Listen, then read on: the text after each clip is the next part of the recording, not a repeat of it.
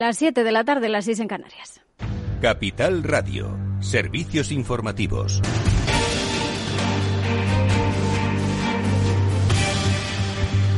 ¿Qué tal? Muy buenas tardes. La Comisión Europea urge de nuevo a España la renovación del Consejo General del Poder Judicial. Bruselas sugiere que, en línea con los estándares europeos, la mitad de los miembros del órgano de gobierno deberían ser elegidos por los jueces. Hoy mismo, el ministro de la Presidencia, Félix Bolaños, ha anunciado una ronda de contactos precisamente para renovar el Consejo General del Poder Judicial y esto decía tras el Consejo de Ministros de este martes. La voluntad del Gobierno es renovarlo la voluntad del Gobierno es que cuanto antes prestigiemos las instituciones y el Poder Judicial y su Consejo como órgano de Gobierno. No lo podemos hacer solos. Necesitamos una mayoría cualificada y, por tanto, necesitamos al principal partido de la oposición, al que le tendemos la mano para que mañana se siente con el Gobierno para renovar el Consejo General del Poder Judicial. Pues desde el Partido Popular también decían eh, este lunes que están dispuestos a llevar a cabo esa renovación, pero mantienen esa exigencia de que Unidas Podemos permanezca al margen de las negociaciones. Y también, tras el Consejo de Ministros, Bolaños ha hablado sobre esa ley de memoria democrática que ha aprobado hoy el Gobierno. Se van a retirar símbolos, distinciones y títulos nobiliarios a las personas que les fueron concedidos por ser protagonistas de la dictadura o de la guerra civil. Se incluye además una nueva fórmula jurídica que va a facilitar la disolución de cualquier organización que pueda enaltecer la represión franquista. Modificaremos la ley para que se puedan extinguir fundaciones que hagan apología del franquismo, enaltezcan a sus dirigentes y lo hagan con menosprecio o humillación de las víctimas o incitando al odio. Será causa de extinción de las fundaciones. Y también se modificará la ley para que no puedan ser consideradas en ningún caso de utilidad pública aquellas asociaciones que cumplan con estos requisitos de apología del franquismo. Pues desde el Partido Popular se han señalado que es una ley necesaria y que cuando lleguen al Gobierno la van a cambiar por una ley de concordia. Así lo decía su portavoz, Cuca Gamarra no un gobierno que esté mirando al pasado y que busque enfrentar españoles, dividir españoles, reescribir la historia, sino que necesitamos un gobierno que dé soluciones a los problemas reales. Por cierto, que desde la Fundación Francisco Franco han instado precisamente al Partido Popular a luchar contra esta ley porque dicen, eh, con ley o sin ley, nadie nos va a callar. También desde Vox han anunciado que la van a recurrir al Constitucional. Y además el Consejo de Ministros ha aprobado este martes, mirando ya al coronavirus, la venta en farmacias y sin receta médica de esos test de autodiagnóstico del COVID-19 con el objetivo de facilitar la detección de nuevos positivos. Lo explicaba la ministra portavoz Isabel Rodríguez el ciudadano o ciudadana que vaya a hacerse el test, eh, si da positivo, eh, no crea que ha acabado todo. Si da positivo, eh, entonces tiene que ir al sistema sanitario para que efectivamente se chequee y pueda computar. Aquí también, y en este sentido, poner en valor en todo este tiempo lo que ha sido articular las líneas de comunicación y la afluencia de las distintas comunicaciones con todas las comunidades autónomas para obtener todos los datos.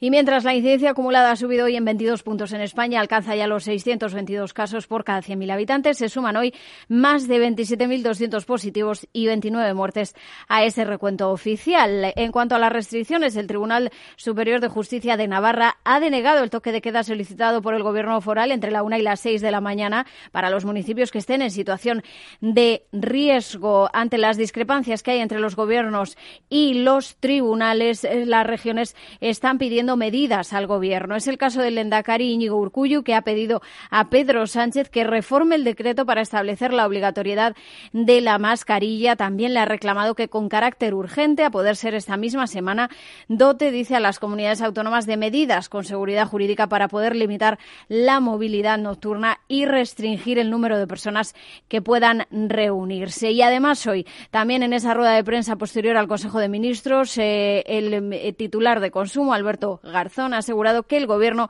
sigue de cerca esos precios de la electricidad que este miércoles han marcado un nuevo máximo histórico con una media de más de 106 euros por megavatio hora. Asegura que estudian tomar nuevas eh, medidas. También ha recordado las que ya se han adoptado como la bajada del IVA o la expansión del bono social. Pues hasta aquí este boletín informativo. Se quedan ahora con After Work de la mano de Eduardo Castillo. Capital Radio Siente la economía. ¿Interesado en bolsa? ¿No quieres pagar comisiones? XTB es tu broker. Compra acciones y ETFs en cualquier mercado con 0 euros de comisión hasta 100.000 euros. Abre tu cuenta 100% online en solo 15 minutos. xtb.es. Riesgo 6 de 6. Este número es indicativo del riesgo del producto, siendo uno indicativo del menor riesgo y 6 del mayor riesgo. Capital Radio celebra un webinar sobre las oportunidades para la sanidad vegetal en el marco de la PAC. El jueves 22 de julio a las 16.30, Juan Quintana, director de la Trilla, conduce una jornada en la que se analizarán las oportunidades y el impacto medioambiental, económico y operativo que la sanidad vegetal y el buen uso de productos fitosanitarios puede tener en el Plan Estratégico Nacional de la PAC, con la participación de AEPLA, de la Consejería de Agricultura de la Generalitat de Cataluña y de UPA. Recuerda, el jueves a las 16.30. Para apuntarte, tan solo tienes que escribir un mail a eventos@capitalradio.es.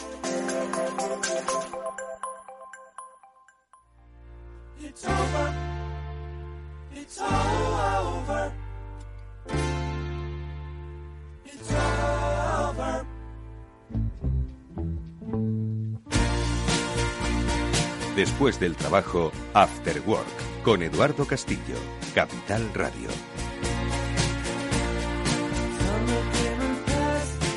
¿Qué tal amigos? Buenas tardes y bienvenidos hoy al After Work de Capital Radio, que ya comienza y que bueno, va a tratar un poco como siempre, pues de dar un poco de sentido, no sé si explicación, pero sí sentido a las cosas que suceden en nuestra economía, a los diferentes sectores y a los diferentes impactos, bueno, pues que, que tenemos, ¿no?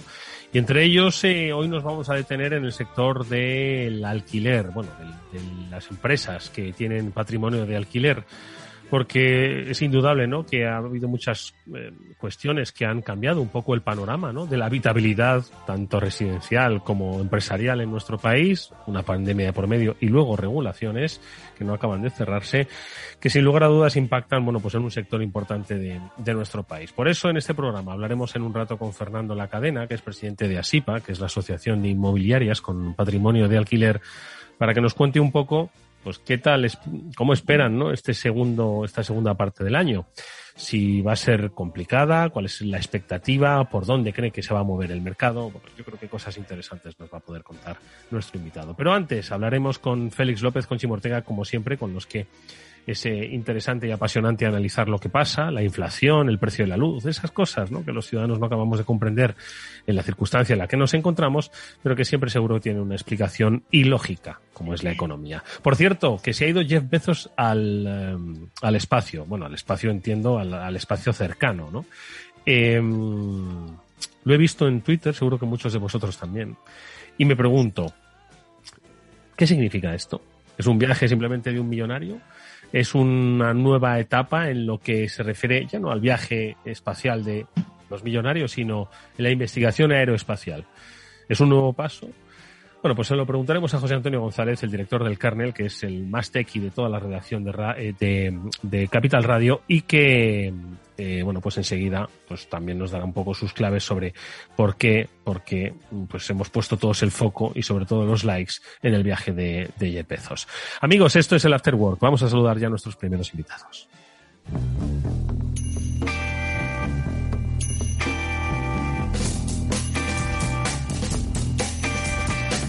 Bueno, pues Félix López ya está con nosotros. Félix, ¿qué tal? ¿Cómo estás? Ay, muy buenas tardes. ¿Qué te parece? Iba a decir lo, de, lo del vuelo de Jeff Bezos. Yo no sé si a No, ti no. te.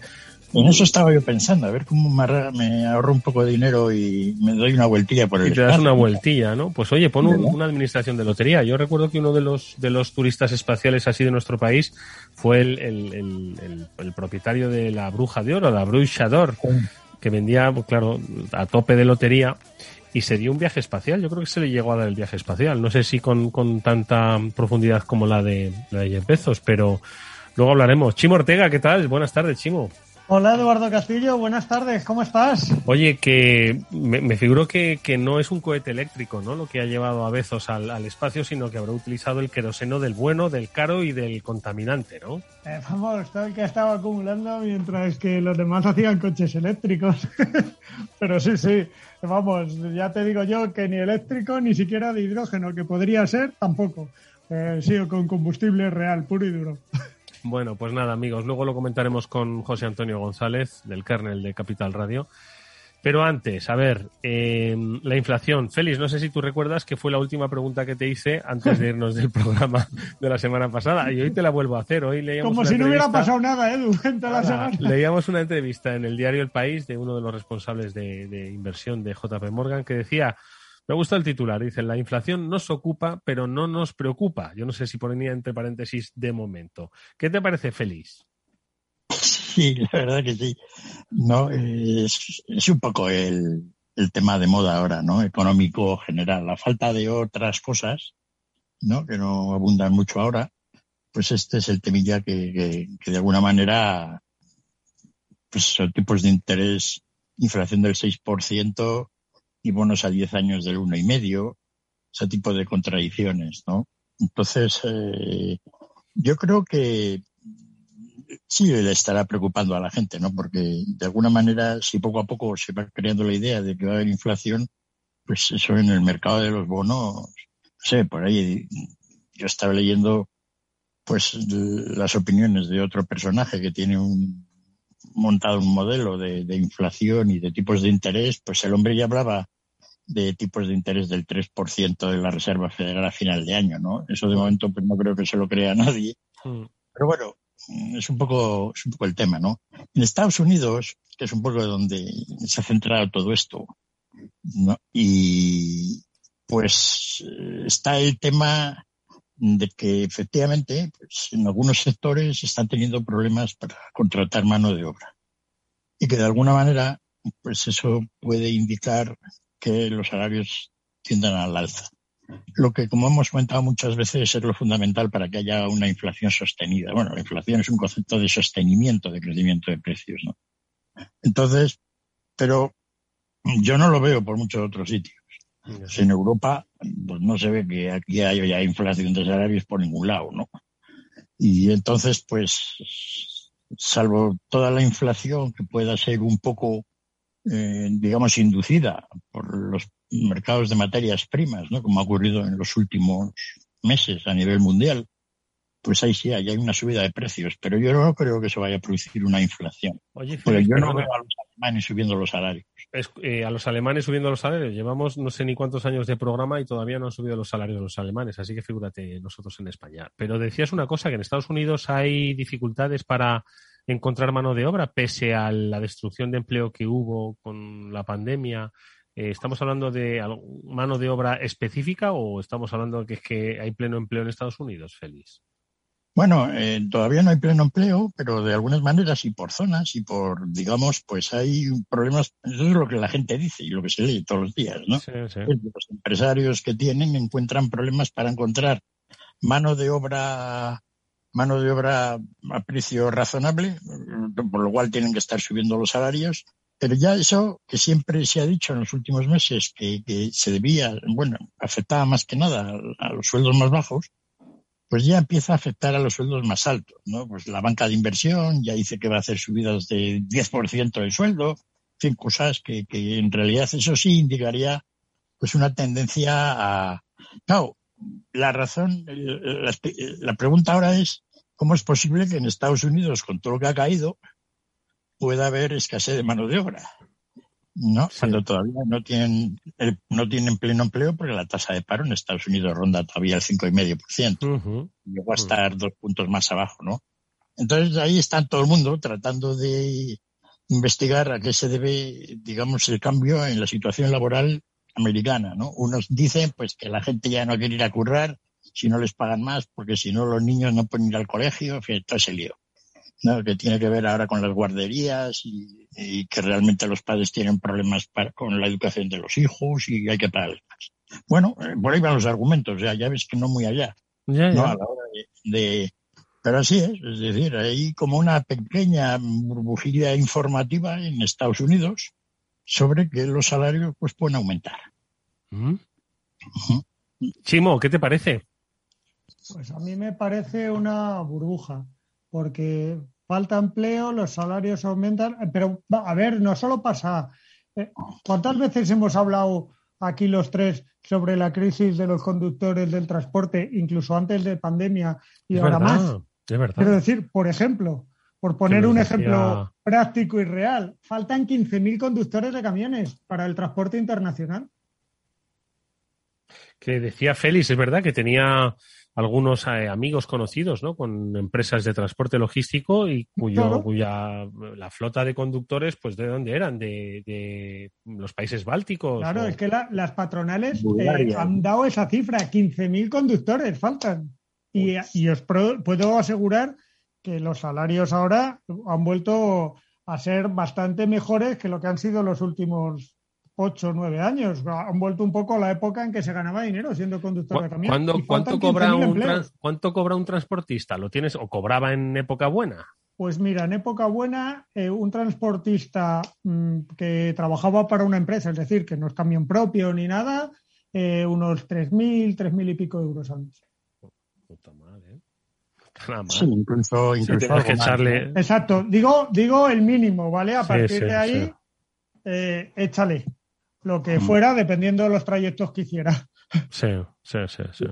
Lo curioso del caso es que si la patronal se queja de que le faltan 15.000 conductores, la verdad es que entonces ahora se deben estar forrando, es decir, no los conductores que, sino los, sino los de la patronal, ¿no? Porque con, con 15.000 camiones menos, pues fíjate los fletes como pueden estar, ¿no? carísimos. Ese es el tope, como un contenedor eh, montado en el Evergreen atascado en el canal de. Más o menos. Una, una, una, de las grandes problemas inflacionarios, o lo que ha creado toda esta mentalidad de, que los precios van a subir, es efectivamente eso de que se ha denominado las roturas de las cadenas de suministro, así como elegante, ¿no? Debido a que efectivamente pues ya las cosas no se mueven con la suficiente ligereza como se hacían antes. Sí. hay problemas de cuellos de botella y además pues la subida de los costes, ¿no? Entonces, todo lo que tiene que ver con todos estos aspectos logísticos, de alguna manera incide mucho en lo que la gente piensa, las empresas, etcétera, ¿no? Pero, pero bueno, es decir, lo, lo de Chimo contaba aquí la patronal de los 15.000 en Estados Unidos, también por volver a, es, llevan ya años hablando de, de, la escasez de, transportistas, ¿no? Bueno, eh, eh, los economistas, el tema de la escasez como tal no se concibe muy allá. En el sentido, pues sabemos que hay escasez, porque hay, hay escasez de todo. Y si hay escasez, pues la referencia, pues precios más altos, ¿no? Que curan la escasez. Si hay escasez de transportistas, pues se les paga más dinero y de repente pues viene más gente al, negocio, ¿no? Entonces, hablar de escasez como tal es un concepto un poco peculiar, ¿no? A la hora de cómo los empresarios pueden juzgar su situación, etcétera. Claro, a todo el mundo le gusta que no le suban los costes, ¿no? De lo que tiene que comprar. Pero, pero bueno, petróleo ya vemos cómo sube y baja, ¿no? De, todas formas, Chimo, me gustaría, obviamente, conocer al detalle ¿no? las necesidades de, de, eh, de esa industria que necesita 15.000 conductores para transportar mercancías. No sé si es para transportar fruta ¿no? Eh, a los países del norte, sino entiendo que responde un poco a ese movimiento del e-commerce, ¿no? Eh, nacional e internacional, pues que es el que está, bueno, pues un poco cambiando el panorama de la distribución, ¿no?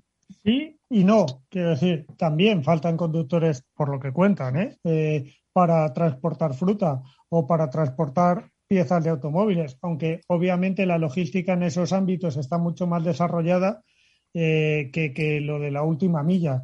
Pero, pero es verdad que sí y no. Para el comer, para el transporte de comercio internacional por carretera, que en España es casi todo, y en Europa prácticamente, oh, quitar algunas excepciones de tren o lo que va por barcos, obviamente, pero al final acabas teniendo la que llevar a un sitio a otro, eh, pues no es, es para materias esenciales también, ¿eh? y eso es lo que hace, lo que decía Félix, o sea, ya no es solo el e-commerce, es que el, el, transporte esencial de mercancías, el que tenemos todos en la cabeza, el de fruta, verduras, hortalizas, que además es un transporte urgente porque son alimentos perecederos, eh, el pescado, muchas cosas eh, de alimentos perecederos también lo sufre y lo sufren las industrias que trabajan en gran medida en just in time, pero que necesitan al final que los proveedores manden las piezas de un lado a otro, porque si no para las fábricas, no solo las de automóviles, todas.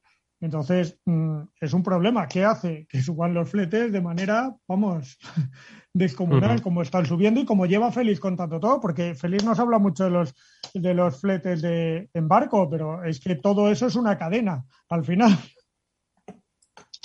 No, y, que en realidad la mano de obra dedicada al transporte, digamos, es bastante fungible. Es decir, o se dedica a llevar, o se dedica a llevar naranjas a Dinamarca o a repartir camiones por Madrid, ¿no? Exacto. Dependiendo de dónde le paguen más o menos. La verdad es que esto del e-commerce ha creado, yo, yo lo sigo muy de cerca, un poco por los fabricantes de cajas. ¿no?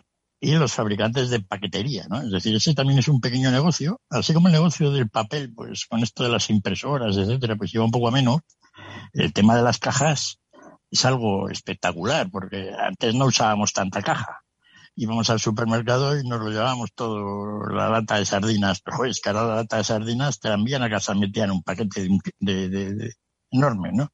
Entonces, todo eso hay, hay una movida realmente muy, muy curiosa, ¿no? De cómo, de alguna manera, en esto del comercio electrónico, que todavía no es súper exagerado, es decir, la mayor parte del comercio todavía sigue siendo el comercio de, de a pie, ¿no? Mm. Pero, pero que efectivamente está incidiendo en, en esto, ¿no? Bueno, pues permitidme, Chimo y Félix, eh, que haga un, un, receso en, nuestro, en nuestras reflexiones económicas, porque enseguida vamos a saludar a nuestro siguiente invitado, con el que os anunciaba al principio, vamos a hablar de sector en concreto, sector inmobiliario, concretamente del sector del alquiler. Eh, ya está con nosotros, le vamos a saludar enseguida eh, Fernando La Cadena, que es presidente de ASIPA, la Asociación de Inmobiliarias con Patrimonio de Alquiler.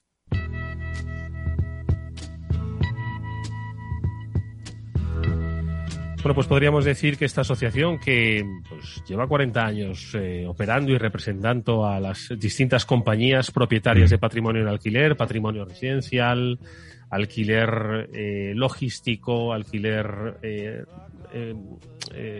de oficinas, alquiler también turístico, bueno, pues eh, todas ellas eh, eh, reunidas bajo el paraguas de la asociación y que indudablemente, bueno, pues han, han sufrido, como muchos otros sectores, obviamente, pues los impactos que ha tenido la pandemia y especialmente los cambios que estos han traído, ¿no? Porque ha afectado y mucho, ¿no? Pues a la forma que las empresas y que las personas pues tienen de relacionarse allí donde habitan, allí donde, donde desarrollan su actividad profesional, su actividad personal. Bueno, pues Fernando La Cadena, presidente de ASIPA, ¿qué tal? Buenas tardes, bienvenido. Hola, ¿qué tal, Eduardo? Muy buenas tardes. Buenas tardes al resto de los eh, de los compañeros. Oye, Fernando, muchísimas gracias por estar con nosotros eh, y sobre todo por querer hacer un, no sé si hacer balance de estos seis primeros meses o una previsión de lo que resta de año. Es cierto que el sector es innegable, ¿no? Pues en la parte residencial, en la parte de oficinas, en la parte de turismo, en todos los sectores, como todos los sectores de la actividad, bueno, pues ha visto, bueno, pues impactado un poco el desarrollo de su actividad. Eso si no contamos todavía los eh, impactos regulatorios que al final eh, la, no la no definición de los mismos, pues también acaba un poco afectando a la toma de decisiones empresariales. No sé un poco cómo podríamos ahora mismo, bueno, de alguna forma, pues eh, definir el estado emocional de los que forman parte de la asociación, Fernando. Bueno, pues eh, resulta un poquito más sencillo hablar del pasado que hablar del futuro, porque el futuro, como bien podéis imaginar, implica o incorpora algunas incertidumbres de las que también podemos comentar. Pero el pasado ha sido un pasado eh, evidentemente duro. todo lo que el, desde marzo del año 2020 hasta hoy, pues ha habido un montón de cambios eh, económicos, cambios normativos, cambios de comportamiento de los clientes. Es decir, hemos vivido una, un momento revulsivo eh, en el cual yo creo que el sector ha dado, eh, ha dado su nota de calidad. Yo diría que podríamos hablar primero de que el sector se ha comportado de una manera profesional, absolutamente profesional y responsable con el resto de los afectados. Eh, y en ese sentido, yo os puedo decir que prácticamente desde, el primer momento, en casi todos los ámbitos de actuación, no tanto, o sea, lo mismo podemos hablar del ámbito de las oficinas que el de la vivienda, que en el del comercial, por supuesto. Enseguida los mm, propietarios, los patrimonialistas, eh, tomaron medidas mucho antes incluso de las que eh, se regularon posteriormente por el gobierno y que medidas que fueron encaminadas todas ellas a mm, unir nuestro futuro al futuro de nuestros clientes. No, eh, no hay que olvidarse que nuestra relación con ellos es una relación de, siempre de largo plazo. Los contratos de alquiler son contratos de muy largo plazo en general y nuestros destinos van bastante unidos. Ya además eh, hay en determinados sectores, no en todos, pero hay determinados sectores donde las rentas fundamentalmente tienen, eh, son rentas variables o tienen un componente variable muy importante en función del comportamiento de la eh, de las ventas de nuestros clientes. Con lo cual, inmediatamente que ellos eh, se vieron afectados, automáticamente nosotros nos vimos afectados. No obstante, eh, las medidas que se adoptaron fueron mucho más allá, porque hubo condonaciones, hubo de, de rentas prácticamente desde el primer momento en determinados sectores, fundamentalmente en todos aquellos que se vieron obligados a cierres empresariales por razones de ley, o sea, porque la normativa así les obligaba, y hubo varias compañías del sector que automáticamente unieron su esfuerzo al del cliente y automáticamente hubo bonificaciones, condonaciones de deuda, eh, aplazamientos, o sea, en función de cada, yo diría, hubo un poco café para todos, pero también es verdad que hubo mm, análisis específico de las circunstancias particulares de cada uno de los clientes. Entonces, yo diría que en ese eh, sentido, el comportamiento del sector ha sido pues mm, bastante responsable y desde luego mm, muy o buscando las soluciones eh, de continuidad con los clientes.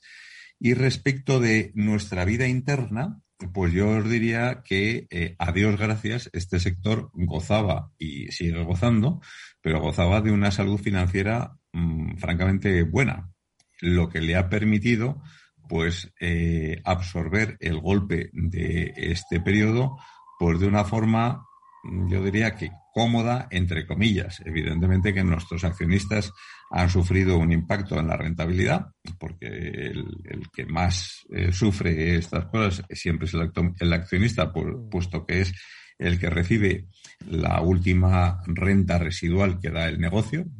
Antes están todos los proveedores, los acreedores, los bancos, etcétera, etcétera, y el último lo que queda es para el accionista. Bueno, pues evidentemente el que más ha notado la, rentabilidad ha sido el accionista, que le ha bajado de una forma considerable en este ejercicio.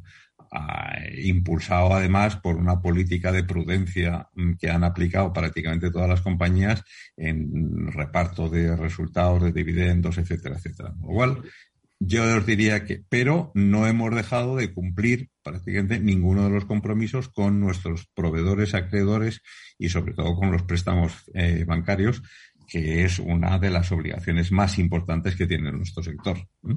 Oye, Fernando, de eh, todas las áreas que desde así pase da cobertura, eh, como lo hemos dicho antes, residencial, logístico, turístico o de oficinas, pues yo creo que cada uno depende de un, de un vector diferente, ¿no? El, residencial quizás dependa más de las decisiones políticas que pueden resultar incluso eh, confusas, contradictorias y sobre todo nada definitorias. Sin embargo, el, el, de oficinas, bueno, pues depende, pues también un poco junto con el turístico, la evolución de la pandemia, ¿no? Y cómo esta nos va a permitir un reintegro y un regreso, ¿no? A las, a las actividades.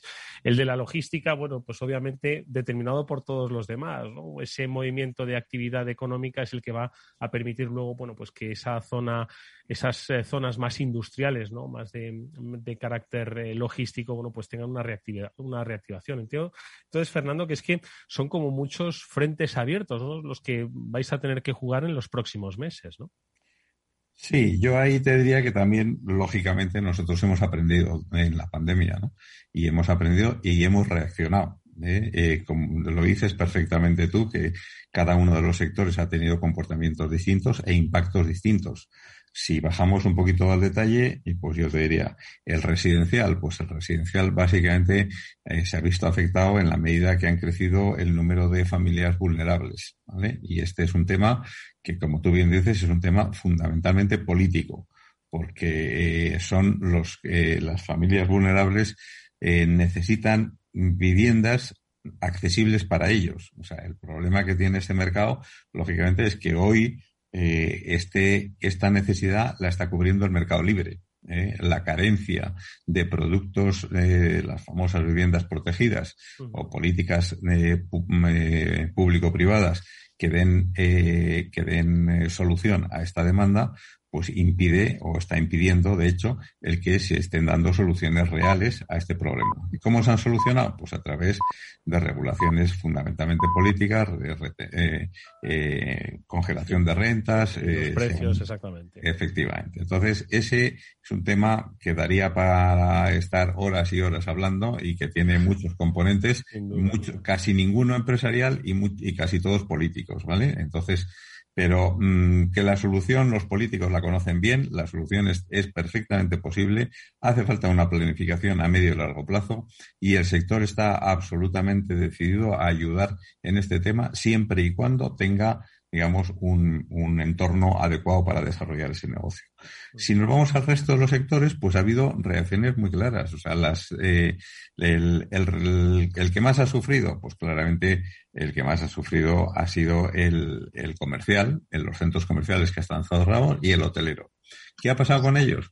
Pues el, el comercial eh, ha sufrido bastante y sigue sufriendo porque las eh, todavía la asistencia y las afluencias no han vuelto eh, a los niveles que tenían antes y desde luego lo que todavía no ha llegado mm, ni de lejos es el volumen de ventas que tenían antes del COVID, ¿vale? Es decir, sigue habiendo, sí es verdad que han recuperado bastante afluencia, en definitiva la gente va a los centros comerciales, pero ya no se gasta el mismo dinero que se gastaba antes. ¿eh? Eh, ¿Qué ha pasado? Pues que ha crecido muchísimo el mercado del e-commerce, el mercado online. ¿Y cómo se ha solucionado? ¿Qué impacto ha tenido? pues que eh, inmediatamente se ha potenciado el negocio logístico. Es decir, lo que ha caído el, el, perdón, el comercial, el de los centros comerciales, ha incrementado el logístico. Y, y ese es un tema que se está viviendo en este momento. Hay una, claramente, una clara recuperación del sector logístico y además una demanda creciente en este, en este sector. Mm. Entonces, si el que ha tenido posiciones en ambos dos, pues ha encontrado unos vasos comunicantes que lo que le ha caído en un lado le ha podido eh, mejorar en otro. Y si me dejas terminar, es ¿qué ha pasado con las eh, oficinas? Pues las oficinas ha pasado lo mismo, es decir, ha habido muchísima, eh, muchísimo incremento del teletrabajo y por tanto una menor necesidad de espacios, de espacios de alquiler de oficinas que se han cubierto como pues han cubierto muchísimo con espacios flexibles. Es decir, lo que ha crecido y está creciendo de forma relevante son los espacios flexibles de, en los coworking o, mm, fórmulas parecidas, que dan solución a mm, que las compañías eh, puedan manejar el teletrabajo de una forma flexible que puedan a lo mejor plantearse, eh, bueno, pues una alternativa, sustituir espacios fijos por espacios flexibles y en función de sus necesidades se van cubriendo eh, dichos espacios.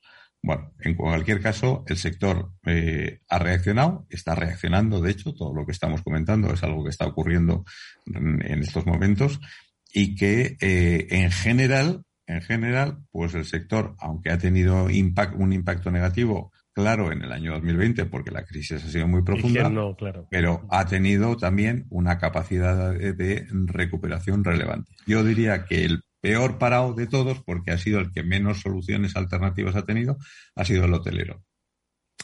Claro que eso, pues indudablemente, depende de muchos aspectos, ¿no? No solo los políticos, la generación de confianza, la sensación de seguridad que se le da pues al usuario, ¿no? De, ese hotel, que esperemos, eh, ojalá que pueda recuperarse ya de aquí a final de año, porque el verano está siendo complicado. Una última cosa te quiero preguntar. Estábamos hablando un poco de cómo ha ido evolucionando las cosas. Las cosas cambian, ¿no? La forma de trabajar, la forma de entender el concepto de vivienda.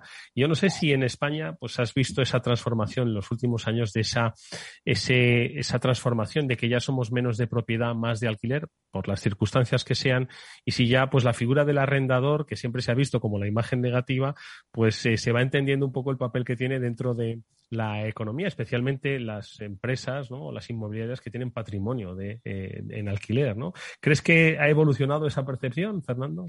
Sí, sí, eso es una realidad. Claramente el mercado del alquiler es un mercado creciente, es decir, el consumidor final claramente eh, ya no busca tanto la propiedad, busca el uso y el disfrute de los activos. Y por tanto pues eh, la las fórmulas prácticamente en todos los sectores fórmulas de al alquiler eh, se han visto incrementadas, es decir, tanto en las propias viviendas como en las oficinas, eh, por supuesto, y luego, pues, evidentemente, las actividades que están más vinculadas al ciclo económico, como es el retail y como es el hotelero y el logístico, pues, evidentemente, desde el año 2014 hasta el 2020, eh, pues, donde hemos visto un crecimiento de la actividad económica, pues, lógicamente, la actividad también de estos sectores ha crecido. Eh, con lo cual, mm, los usos y costumbres del ciudadano eh, están pidiendo más alquiler, sin ninguna duda. Y yo diría que la respuesta la están encontrando precisamente en una mayor, mm, digamos, en, una mayor oferta de los actores profesionales que estamos en este sector. Que yo te diría que creo que hemos ganado en profesionalidad eh, eh, de una forma muy relevante después de la crisis del 2008 al 2013. Es decir, este sector se ha profesionalizado de una forma relevante y además es un sector que claramente está mirando o tiene vistas de largo, de largo plazo. Es decir, prácticamente todos los actores que hay ahora mismo en España en general son actores de largo recorrido. Los que están dentro de ASIPA, sin ninguna duda, tú antes has mencionado que efectivamente ASIPA es una asociación de hace con una antigüedad superior a 40 años y es que los que estamos dentro de la asociación, la inmensa mayoría de ellos, con distintos nombres, porque es verdad que en este camino o en este ciclo eh, muchos han desaparecido, muchos se han transformado, sí, y, y, otros y se llaman de otras maneras, pero son prácticamente los mismos, son los, casi los mismos activos que han ido pasando de mano en mano y que eh, y que han pasado de mano a mano por lo que antes comenté, comentaba de que eh, ha sido la fortaleza en este momento, fue la debilidad en el anterior, que fue unas estructuras de capital o de apalancamiento financiero enormemente altas, que en este, en este momento no se dan. Es decir, en esa profesionalidad, una de las cosas que ha llevado es precisamente a eh, una mayor solidez de los estados financieros que hace que los jugadores de hoy, los operadores de hoy, tengan muchísima más salud financiera de la que tenían antes. Sin, lugar a dudas que la, historia ha cambiado. Es bueno que nos la haya eh, contado Fernando a la cadena, presidente de ASIPA, Asociación de Inmobiliarias con Patrimonio de Alquiler, sobre cómo evolucionan las cosas, cómo cambian. Conozcamos un poco cuál es la situación para luego tomar decisiones, para luego formar opiniones. Fernando, muchas gracias, mucha suerte para lo que resta de año. Hasta muy pronto. Muchísimas gracias a vosotros. Gracias, Eduardo. Vamos, vamos nosotros con un consejo. Si inviertes en bolsa y no conoces a XTB, es muy probable que estés pagando de más. Con XTB, atento, comprar o vender acciones y ETFs no tiene ninguna comisión hasta 100.000 euros de valor nominal al mes. ¿Vas a seguir pagando comisiones en tus operaciones? Recuerda, XTB no te cobra comisiones en la compra y venta de acciones al contado y ETFs. Tienes que entrar en xtb.es, abrir una cuenta online de una manera rápida y sencilla, con una atención al cliente que es en castellano y que está disponible las 24 horas del día. Ya son más de 300.000 clientes los que confían en xtb.es. Riesgo 6 de 6, este número número es indicativo del riesgo del producto, siendo uno indicativo del menor riesgo, seis del mayor riesgo. After Work con Eduardo Castillo. Inversión inmobiliaria acompaña al mercado inmobiliario en este nuevo ciclo. Todos los jueves de 10.30 a 13 horas, el inversor encontrará las claves para realizar su mejor inversión. La mañana de los jueves en Capital Radio tomamos el pulso al sector inmobiliario. Noticias, análisis de mercado y debates donde los protagonistas del sector podrán contar en primera persona los retos a los que se enfrenta el ladrillo. Inversión inmobiliaria pone la voz al sector inmobiliario. Aquí en Capital Radio.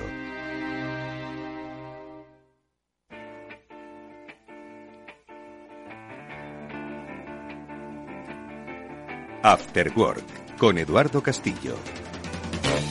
Bueno, venga, aquí ya está José Antonio González aquí deseando contarnos, bueno, lo estoy deseando yo, que él nos cuente qué es lo que ha hecho eh, Jeff Bezos subiéndose a un, a un cohete eh, con su hermano pequeño, con un hermano, un hermano pequeño y con una astronauta octogenaria que cualquiera diría que tenía 82 años. Eh, José, ¿qué tal? Muy buenas tardes, bienvenido. Buenas tardes, Eduardo. Buenas tardes, oyentes de Capital Radio. Lo que ha hecho es una locura. Así de claro. Pero vale, quiero decir, vamos a ver, las locuras tienen sentido si luego descubres la penicilina. las locuras tienen sentido si luego salvas al mundo de una catástrofe. Pero las locuras, que bien, me parece bien que haya salido bien, ¿no? Y que nadie haya resultado herido. ¿Cuál es el efecto que esto, cómo nos va a cambiar la vida por este viaje? Aparte del Eh. entretenimiento de verlo subir y bajar. Para nosotros, eh, poco. Para él, para su cuenta de ahorros y para su la cuenta de resultados eh, de Blue Origin, mucho. Porque eh, lo que ha demostrado es una fuerza empresarial y de poderío tecnológico eh, importante. Porque ha conseguido eh, que los cuatro tripulantes de esta misión extraña eh, hayan conseguido eh, sobrepasar esos 100 kilómetros de altura, que es la famosa línea de Karman que tanto hemos hablado eh, en los últimos días, porque también lo intentó eh, Sir Richard Branson con Virgin Galactic, que se quedó a los 85 kilómetros de altura. Eh, bueno, pues se supone que esa franja es la frontera entre lo que es el espacio y lo que es la Tierra. Eh, lo que han conseguido es eso, que durante cuatro minutos, cuatro minutos, eh, han tenido una sensación de ingravidez y lo que ha durado el vuelo son 15 minutos. Nosotros que hablamos ahora tanto de que si el AVE, que si el Hyperloop, eh, para recorrer grandes distancias, ¿no? En poco tiempo, bueno, pues llegan aquí nuestros queridos amigos estadounidenses, Richard Branson, eh, Jeff Bezos y el loco en el buen sentido de la palabra, para que nadie se ofenda, de Elon Musk, eh, están, en vez de mirar en línea recta o en línea horizontal, por así decirlo, miran hacia el cielo en vertical y buscando eh, nuevas fronteras. Pero para la humanidad, poco. Eh, de todas formas, has dicho una, cosa, una clave, ¿no? Es, oye, lo de Blue Origin, ¿no? Que pues se, se pone ahora mismo a la cabeza, ¿no? Diría yo, de la carrera espacial privada. Eh, y me ha llamado la atención eh, un poquito la poca publicidad y la- los pocos focos que siempre ha habido sobre Blue Origin. Hemos visto caer más, más cohetes de Elon Musk. Bueno, y subir también, ¿eh? Ojo. en todo este tiempo que ni uno solo volar de Blue Origin y resulta que a la primera, bueno, estoy un poco exagerando, ¿eh? Eh, un poco esa diferencia, ¿no? Entre uno es demasiado demasiado espectacularista, ¿no? Y el otro, pues vendiendo libros, vendiendo libros, se ha puesto pues en el siguiente escalón de la carrera espacial privada, ¿no? Claro, es que lo que estamos hablando tanto de SpaceX, eh, porque tiene más negocios, por así decirlo, con la NASA. De hecho, las eh, cápsulas de SpaceX, la famosa Crew Dragon, recientemente ha llevado a un, a un astronauta eh, europeo eh, a la Estación Espacial Internacional.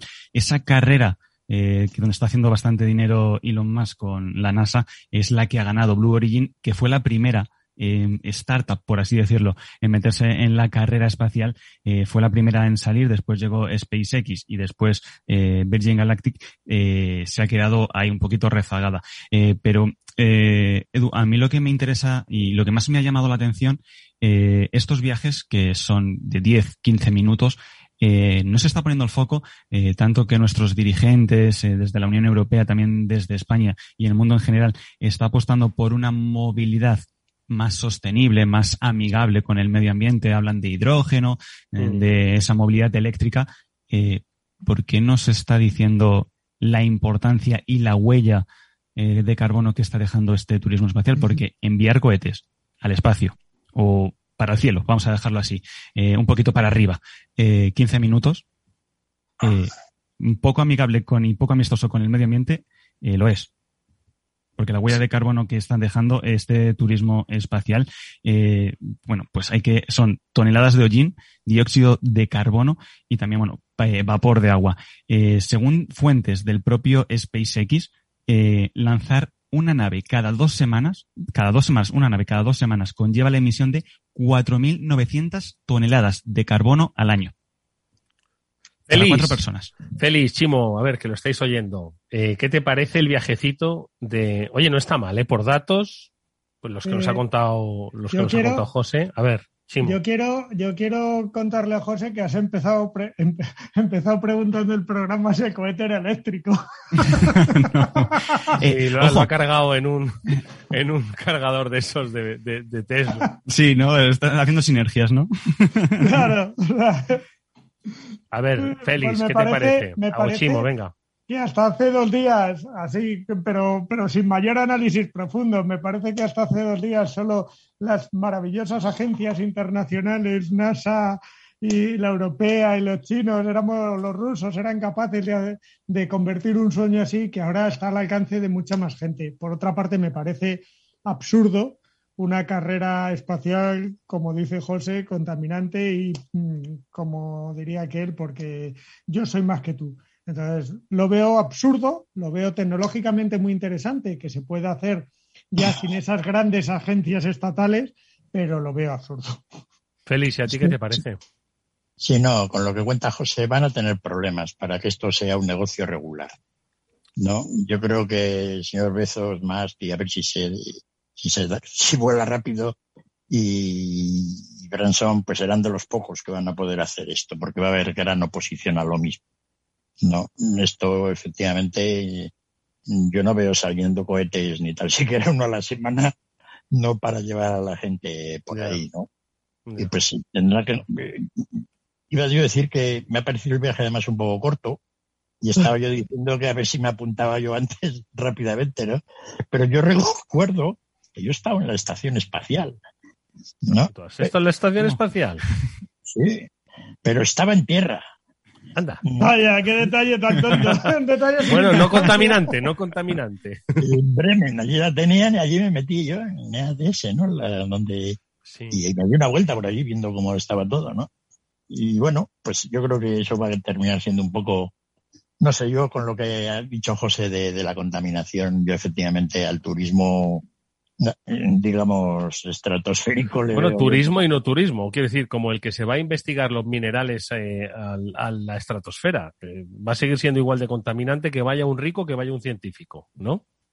Ya, pero tampoco la idea de que el científico pues aporta algo. Sí, va a hacer un poquito más de cosas por la humanidad. Sí, eso sin sí, Habrá que evaluar eso, ¿no? Pero el que se va a darse un paseo por ahí, pues, aparte de poner unos dientes largos y fastidiarnos, pues no, no lo sé, va a ser interesante verlo, pero mucha gente decía que esto era una operación de, de, pues, publicidad, no hay propaganda, ¿no, Sí, sí, pero dejadme, eh, ya que he dado ese, esa cara negativa, hay una cara positiva, igual que cuando eh, llegaron los primeros coches.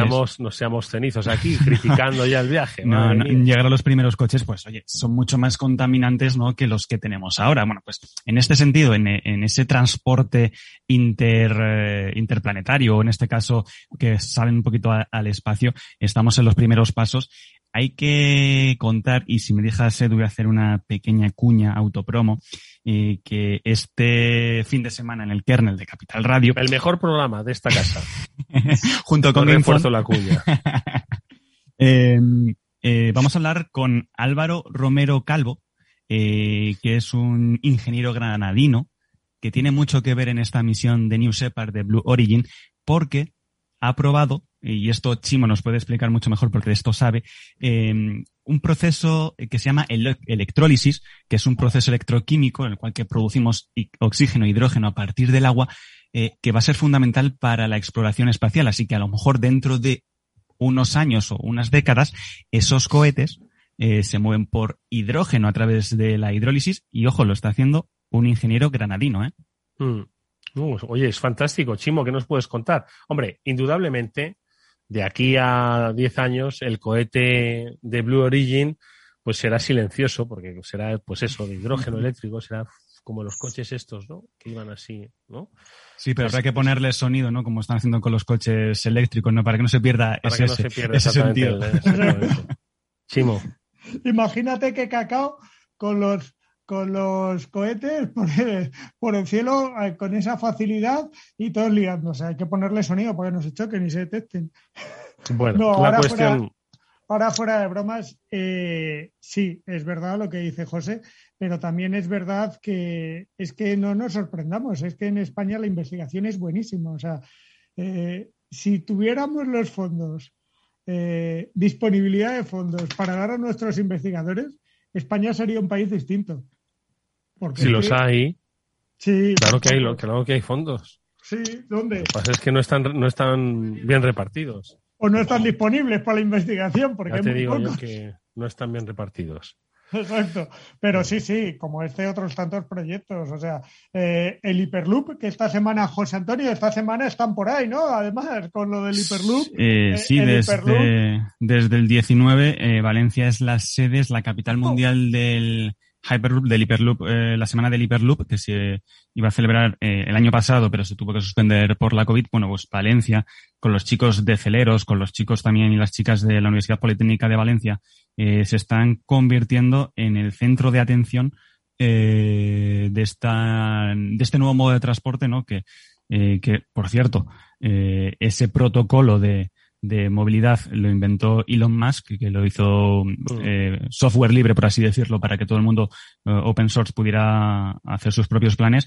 Y están trabajando en ello y España se quiere convertir, en- en- concretamente Valencia, en una de los puntos nodales de, de esta nueva movilidad. Y además hay eh, chavales universitarios en el, ¿Cuán- españoles que desde el principio han estado en el proyecto y que están liderando partes de ese proyecto, ¿verdad, José? ¿Cuánto, cuánto Madrid-Murcia va a ser? Eh, pues eh, en poco, poca distancia, aunque está, eh, Tenía que no están preguntar cerca. por Madrid. Claro. Tú dime, Eh, tú dime, José, cuánto. ¿Cuánto haces en coche, Eduardo? Eh, En- coche eléctrico, ¿eh? No, no, Eduardo todavía no usa. Madre mía. Ponle que pueda ser una hora, aunque eh, esto es mejor para distancias largas eh, porque consigue alcanzar mayor velocidad. De hecho, en, en China ya se está, el maglev eh, ya se está, uh, eh, se está poniendo en pruebas, que es un tren de alta velocidad, no lo siguiente, eh, ya se está poniendo eh, en marcha. Aquí ¿Y a cuánto va ese tren? Pues exactamente, te lo voy a decir ahora. Mm, el tren maglev, esto es lo bueno de que tiene estar conectados. Eso es lo que tiene que ser el, el tecnológico del grupo, del- ¿sabes? claro que tiene sí. preparado. Yo no sé ni cómo se escribe. lo del 600 Maglev. kilómetros por hora. Oh, 600 kilómetros por hora. O sea que en 40 minutos Madrid-Murcia. Y no despega. Más o menos, o media hora, diría yo, casi, casi.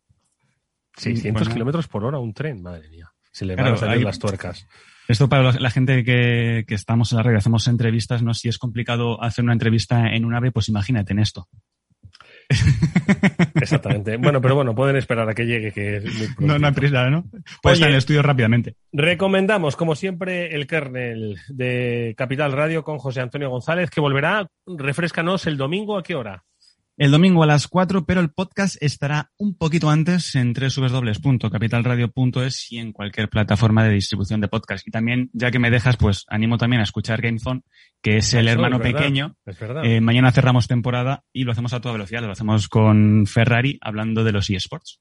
Pues eh, Gameson y el kernel a vuestra disposición. Entrad en capitalradio.es, tendréis ahí las referencias tecnológicas del momento. José Antonio, mil gracias, amigo, por tu tiempo. Adiós. Nosotros, eh, últimos minutos para comentar, que es que he dado el salto rápidamente a esto de los Musk, pero no sé si habéis escuchado antes la entrevista con eh, nuestro invitado, con Fernando La Cadena de Asipa. ¿Qué te parece, Félix? Que tú y yo hemos hablado, Chimo también, por supuesto, faltaría más, pero con Félix es que hemos hablado mucho de, del alquiler y sobre todo lo de los precios del alquiler. No le he dicho a nuestro invitado que la primera lección que se da en las facultades de economía es la de no tocar los precios del alquiler por aquello de que es nuestro chascarrillo, pero casi, casi, ¿eh, Félix? Sí, la verdad que sí. A mí se me ha quedado un poco. Yo no, no, no lo he explicado todo muy bien, ¿no? Incluso antes estábamos hablando así un poco en jerigonza de los. Jocosamente. No, y, y entonces pues Fernando ha contado todo el tema este de la logística, ¿no? Hace, hace dos o tres semanas conté aquí que había estado en un parque industrial en la provincia de Guadalajara, cerca de Madrid, ¿no? Y unas, unas naves impresionantes, todas más modernas, ¿no? Todas bien altas y todas dedicadas a la logística. Decir, se ve que son almacenes donde ya luego dentro pues son todos almacenes robotizados o parecidos, ¿no? y todo así, y era todo nuevo, flamante, ¿no? Como no he visto yo parque en toda España de bonito, ¿no? O sea, se ve que eso efectivamente, pues es un sector pujante. Pero a mí se me había quedado un poco la duda, de- no la duda, la, la- la incógnita de, de haber preguntado a Fernando en lo que es el alquiler, eh, digamos, comercial, lo que pagas por alquilar un bar o una tienda, Sí, ¿no? sí. ¿Cómo había quedado eso después de la pandemia ahora? Mm. ¿no? Es decir, ¿qué cuesta alquilar comparado con hace Con dos hace años? dos años. Sí, sí han bajado los precios, ¿no? Los precios. Y ¿cuánto han comentaba, comentaba que habían, oye, pues que habían sido sensibles, ¿no? A, a las circunstancias. También es cierto que no lo ha comentado, pero en otros foros sí que lo ha expresado. que decía, pues echaba un poco en falta decir, oye, que eh, se ha ayudado mucho a los eh, arrendatarios, pues les con un poco la, la mm, el aplazamiento de pagos, de las deudas, etcétera, etcétera. dice, pero joder, al arrendador, claro, es que pues el mantenimiento de todos estos locales, de todos estos centros y tal, que no están operativos, pero que tienen que mantenerse, esto, pues eso lo sabemos todos. Quien no mantiene una casa, al final la casa tiene que vivirse, ¿no? Entonces, se quejaba un poco de eso. Pero es cierto, ¿no? Que no se lo preguntamos en una próxima intervención, ¿no? ¿Cómo ha quedado el tema de los locales? ¿Tú qué crees que han que han bajado un poco los precios? Pues han tenido que caer bastante, ¿no? Es decir, es cierto que además incluso ahora los contratos se, harán de otra manera. Yo me imagino que ahora yo voy a alquilar un local y le digo al dueño, oye, si tiene otra pandemia que eh, ese tipo de cosas. ¿Cómo ponemos aquí una cláusula? ¿no? Todo eso me imagino que va a hacer cambiar bastante a todo este sector claro, Fernando, lo que contaban por otros foros, por lo que dices, que aquí todo el mundo ha recibido, bueno, en España poco, ¿no? Porque el gobierno... Pero vamos, No, pero bueno, al menos mentalmente, la idea de que a la gente había que darle algún subsidio. claro, a los propietarios esto es nada. como es propietario, ¿no? Y de como es propietario es rico, así que se apañe, ¿no? no, y todo esto era fundamental, porque cuando empezó la pandemia, mucho de lo que hablábamos era efectivamente qué iba a pasar con los alquileres. Es decir, sí, sí, lo hablamos, lo hablamos. Y bueno, pues hay empresas más grandes como, como la asociación de, Fernando, pero, pero muchos de los alquileres pues son de gente más, ¿no?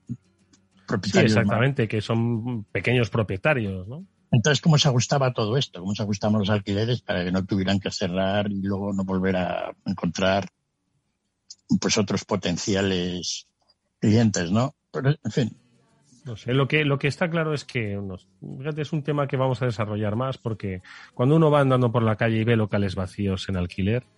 No sé si es tanto una cuestión del precio del local como de la propia actividad económica, ¿no? Y de la propia confianza, ¿no? En, el, en la actividad económica. Chimo, un minuto para tu reflexión. Uf, menudo día para reflexionar. Pues mira, ¿sabes lo que te digo? Eh, yo quiero reflexionar en positivo, que nos queda una semana para las vacaciones, chatos. Madre mía, sí, pero ir con cuidado, ¿eh? Dejémonos de reflexiones, cuidémonos, seamos conscientes, seamos responsables, eh, porque al final, eh, si este verano la cagamos, y ya le, ya le hemos cagado bastante antes del verano, si este verano la cagamos, el último cuatrimestre, que es la última vez que hemos puesto el ciclo donde nos íbamos a recuperar, ¿recordáis que lo vamos moviendo? Sí, sí, sí. Pues el último cuatrimestre nos lo vamos a cargar también, con lo cual yo creo que... vamos a fundir las ayudas en nada, ¿sabes? Exacto, la mejor reflexión es que si queremos aprovechar las ayudas, si queremos que el dinero cunda, si queremos que la economía vaya, si queremos que mejore la cosa, es no pensar en, no hacer reflexiones del presente, sino casi este mes de agosto pensar un poquito en el futuro para no cagarla. Oye, amigos, que tengáis un buen verano. Que es nuestro último programa antes de la temporada. Por eso lo decía yo. Pasando bien. Que lo disfrutéis, que seáis muy felices, ¿vale? Que feliz, que hagas buenas prospecciones y que las cuentes y las compartas con todos los oyentes del Afterwork cuando volvamos de nuevo por las ondas. ¿Te parece? Perfecto.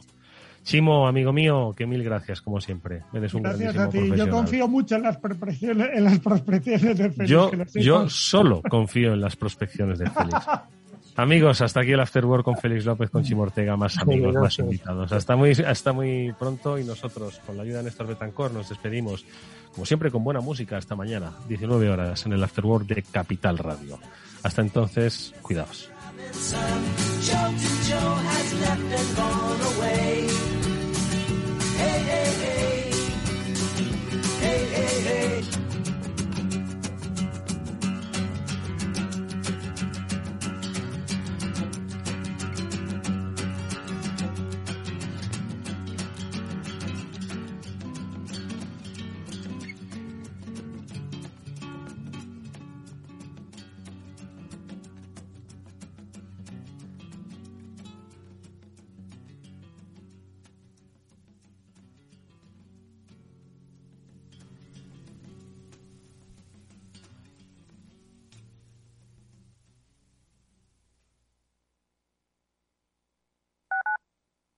Tu radio en Madrid 105.7, Capital Radio. Memorízalo en tu coche. Gráficas Naciones. Más de 50 años de experiencia en el sector de las artes gráficas. Apostamos por la última tecnología tanto en impresión offset como en digital y gran formato. Realizamos todo tipo de impresión. Tarjetas de visita, folletos, libros, vinilos, decoración y montaje de stands. Más información en el 91 629 2145 o en gráficasnaciones.es. Si te gusta el pádel, en Capital Radio tenemos tu espacio.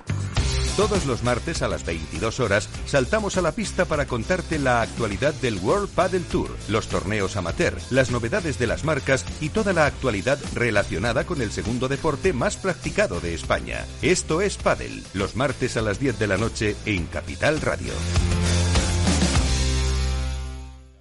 Capital Radio. Siente la economía.